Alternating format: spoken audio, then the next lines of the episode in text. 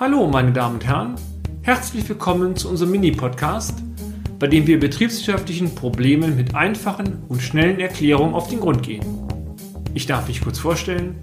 Mein Name ist Peter Scharf und ich nehme Sie nun mit auf eine kleine Reise durch die Welt der BWL.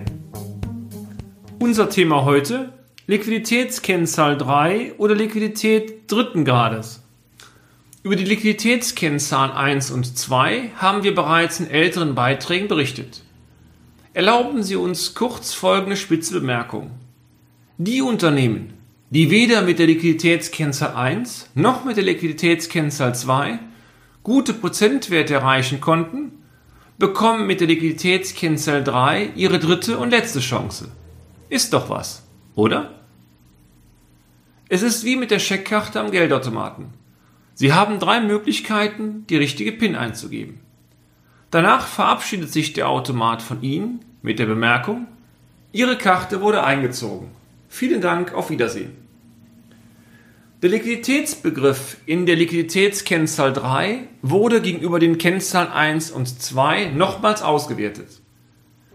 Nachdem bereits neben den eigentlichen Barmitteln die kurzfristig veräußerbaren Wertpapiere sowie die Debitoren eingerechnet wurden, werden nun auch die Aktiva des Unternehmens mit berücksichtigt, die tendenziell schnell veräußerbar sind. Gibt es solche? Natürlich. Es sind die Vorräte, das heißt der Warenbestand beim Handelsunternehmen, oder die Rohstoffe in Kombination mit den unfertigen und fertigen Erzeugnissen beim Produktionsunternehmen.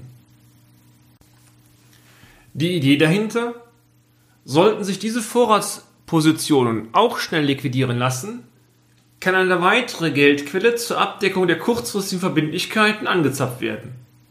Der Quotient lautet nun liquide Mittel plus kurzfristig veräußerbare Wertpapiere plus Forderungen aus Lieferung Leistungen plus Vorräte dividiert durch die kurzfristigen Verbindlichkeiten mal 100.